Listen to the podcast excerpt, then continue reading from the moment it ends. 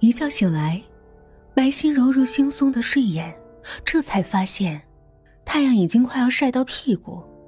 他从床头拿起手机一看，呀，已经九点四十了！糟糕，上班已经迟到四十分钟了。正在这时，手机响了起来，是刘云云。白心连忙接了起来：“喂，刘主管，真是不好意思。”不等他说完，电话里就传来了刘云云带着羡慕的语气：“哎，我说亲爱的小白，你面子可是真大耶！刚刚总裁秘书小姐姐特意打电话让我通知你在家休息一天，听说李总亲自关照的。这么多年，我们部门新老员工中，这可是头一个啊！”白昕连忙说：“谢谢刘主管。”谢谢公司关心，实在抱歉，这两天我身体不太舒服。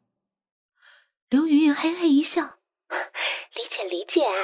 小白，你这几天身体特殊，我知道的。白昕一愣，我的天，他怎么知道？刘云云神秘嘻嘻一笑，我说小白，你一定在想，姐姐我是怎么知道的，对吧？悄悄告诉你啊。他压低了声音：“昨天早上我去洗手间，正巧你出来，然后呢，我就进了你的那个蹲位。你猜我发现了啥？你进去之前，阿姨刚刚才清洗过洗手间，那不是你的，还能有谁的呀？”白昕一阵无语。天哪，有没有搞错呀？八卦的女人她见过不少，可是八卦到这种近乎窥人隐私的地步。实在是少见，他只好有气无力又没好气的应了声：“啊，刘主管啊，强都不服，就服你。”刘云云嘿嘿笑了两声：“ 小白啊，你先休息，我还有个晨会。哎，下次见到李总，可帮姐姐美言几句啊。”放下电话，白昕觉得脑袋还是有些昏昏沉沉，真是奇怪。以前生理期的时候，前两天头也是晕晕的，可从来没有像这样。从昨天下午晕到现在，也许真的是最近太劳累了吧。他爬下床，走进厨房，熬了一锅加了红糖的八宝粥，又躺在床上沉沉睡去。吃完晚饭，白昕感到精神好了不少。虽说公司额外开恩给了他一天假，可他觉得浑身都是事儿，精神一好他就出门赶往公司，才不到六点钟，至少还能工作三个小时，把失去的时间补一点回来。再说，明天自己身体应该好转了，接下来一定要干劲十足的投入工作。对了，等莫姐回来，一定拉上她到家里好好住上几天，再给她做自己最拿手的鸡蛋面。走进公司，恰巧遇到刘媛媛挎着包从办公室里走了出来。她一见白昕，就热情的打着招呼：“哎呀，小白，这么晚还来加班啊？真有你的！”她说着，从包里摸出一罐包装精美的红糖，递到了白昕面前。“哎，小白，这给你，我闺蜜专门从新西兰寄给我的，效果可好了。悄悄告诉你啊。”她压低了声音。这两天，我恰巧也是。白昕笑了，他窥见了自己的秘密，却也坦白了一个秘密，还送给自己一罐补品。看来，他只是心直口快、爱八卦罢了。想到这儿，白昕收下了那罐新西兰红糖，真诚的说：“谢谢你啊，刘主管，那我就不客气了。”刘云嘱咐道：“今天新进了一批零食。”味道不错，加班记得多吃点啊！我放在食品架上了。白昕谢过刘云云，和他告别，然后走进办公室。平日里这个时候总会有几个同事在加班，可今天却空空荡荡的。也许今天大家都有事儿吧。反正公司也不强制加班，而下班的时间只是五点。白心向座位走去。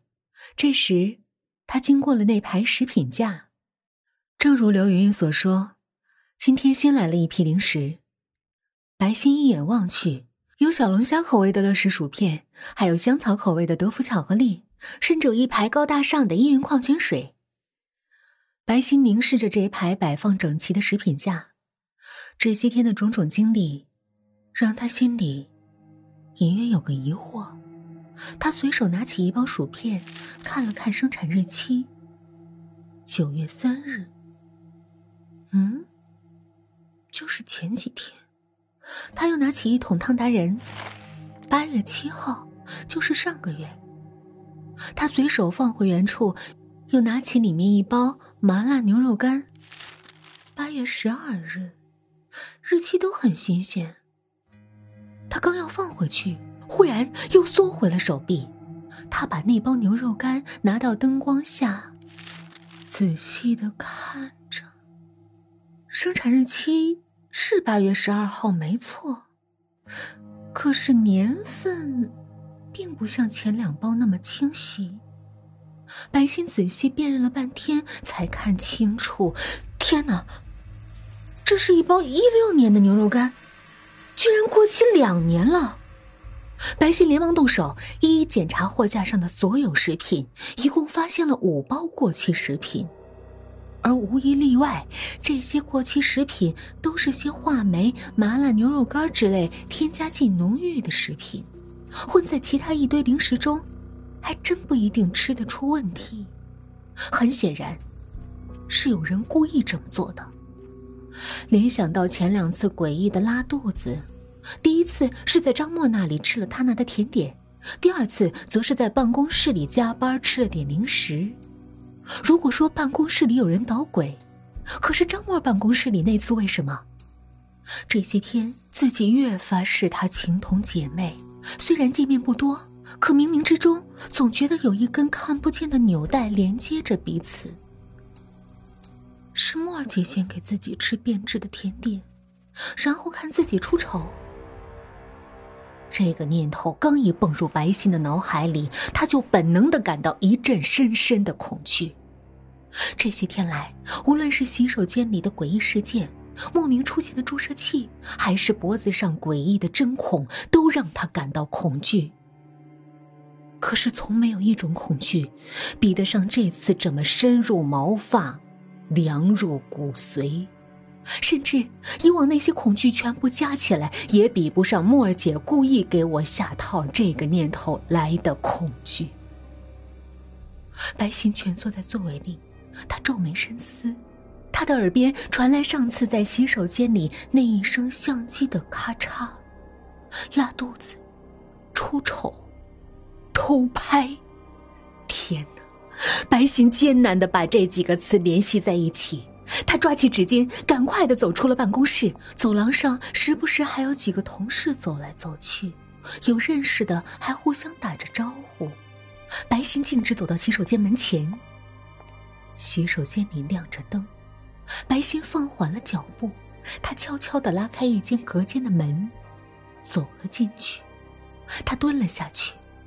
但是，他并没有像往常一样掀起裙子，他只是蹲在那儿，听着周围的动静。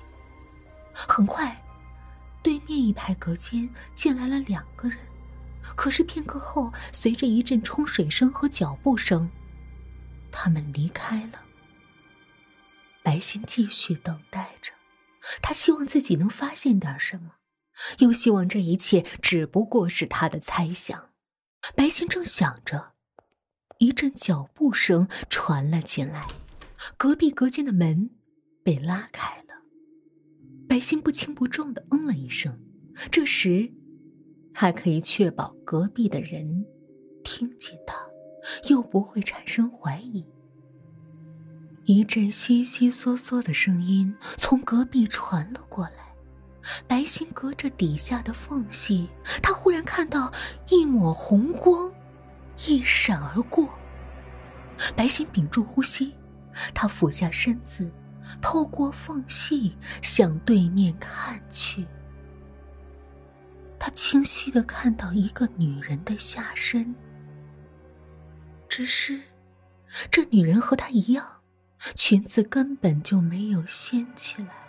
而一架相机的镜头正对着他这边，有人偷拍。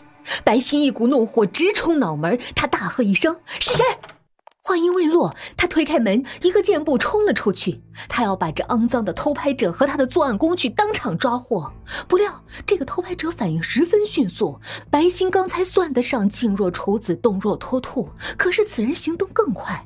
他似乎预料到白歆要来抓自己，起身抓起相机，推门，一气呵成，一个闪身就出了隔间。白歆扯了一把没抓住，他一边大喊：“有人偷拍，抓住他！”一边快步追了出去。走廊上站着几个同事，他们好奇地望着像愤怒的小老虎一样的白心。偷拍者一转身到了步梯前，他拉开楼梯间的门，一闪身钻了进去。白心伸手去拉门，可这楼梯间的门就像上次一样厚重。白心使出了全身的力气，奋力拉开门，追了出去。偷拍者已经转过了两个转角，白心奋力追赶，可就在他转过楼梯转角向上望去的时候，白心呆住了。他清晰的看到了偷拍者的侧脸。没错，这正是他视如姐妹的人——人力资源部的总监张默。一瞬间。白歆仿佛被抽空了力气，他缓缓坐倒在了楼梯上，泪水无声的打湿了他的衣襟。这个世界真是太残酷了，而你的信任在别人眼里往往只是个笑话。陌生人从背后捅了自己一刀，自己往往转过身去，自然的问：“啊，你是？”可最信任的人在背后捅了自己一刀，自己只能无力的转过身，痛苦的说：“是你。”